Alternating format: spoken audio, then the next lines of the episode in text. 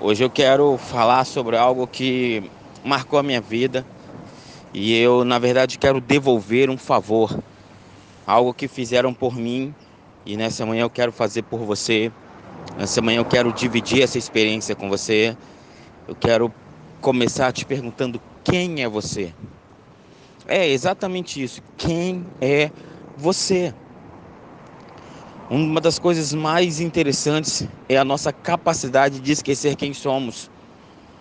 As críticas, os problemas, as dificuldades, elas têm o poder de fazer com que nós duvidemos de quem somos, esqueçamos quem nós somos.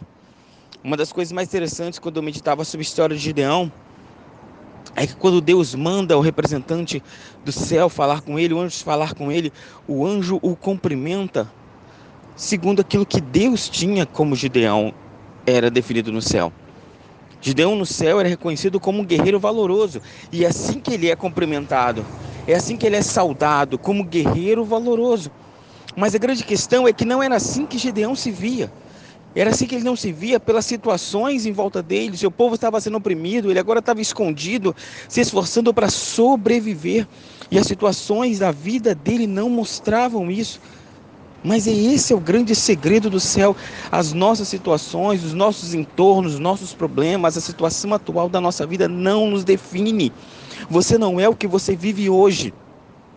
A sua situação atual, a, seu, a sua derrota, os seus projetos que deram errado, ah, os seus planos que foram frustrados, a sua situação financeira, a sua situação familiar, as suas quedas, os seus erros não te definem. Esse é o seu estado atual, esse é o seu momento, esse não é você.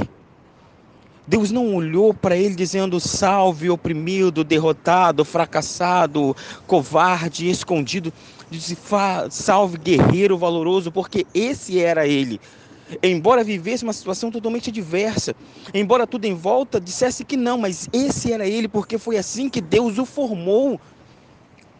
Gideão agora também tem uma opinião contrária sobre ele mesmo, moldada por outras pessoas. Ele disse: tudo bem, mas eu sou o menor da minha casa e a minha casa é a menor. Mais uma vez ele tenta argumentar, olhando para o que estava em volta dele. Eu não sei qual é a sua história, eu não sei qual é o seu problema, eu não sei qual é a sua dificuldade, eu não sei é, quais são as barreiras que você tem é, se deparado e tem te parado. Eu não sei se você se sente o menor da sua casa. Eu não sei se você se sente que a sua casa é a menor de todas. Eu não entendo, eu não sei qual é a dificuldade que você está passando. Eu só sei que as nossas dificuldades não nos definem. Você não é o que está vivendo hoje. Você não é os problemas que você tem hoje. Você não é as barreiras que você tem hoje. Você é o que Deus diz que você é. Você é quem Deus te fez para ser. Então minha pergunta é: quem é você.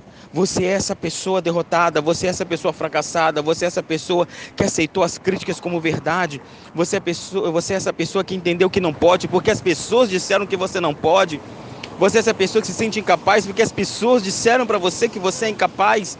Enquanto no céu, quando falam de você, falam sobre salve guerreira, salve guerreiro valoroso.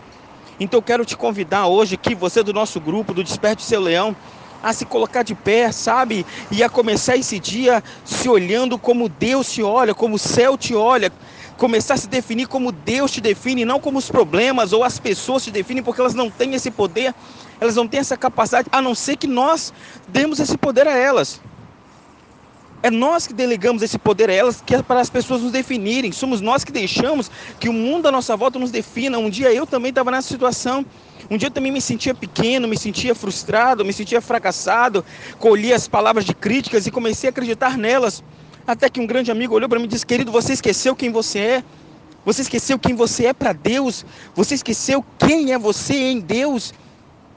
Lembra quem você é? E naquele dia eu me despertei entendi: não, eu não sou o que as pessoas dizem de mim, eu sou o que Deus diz de mim.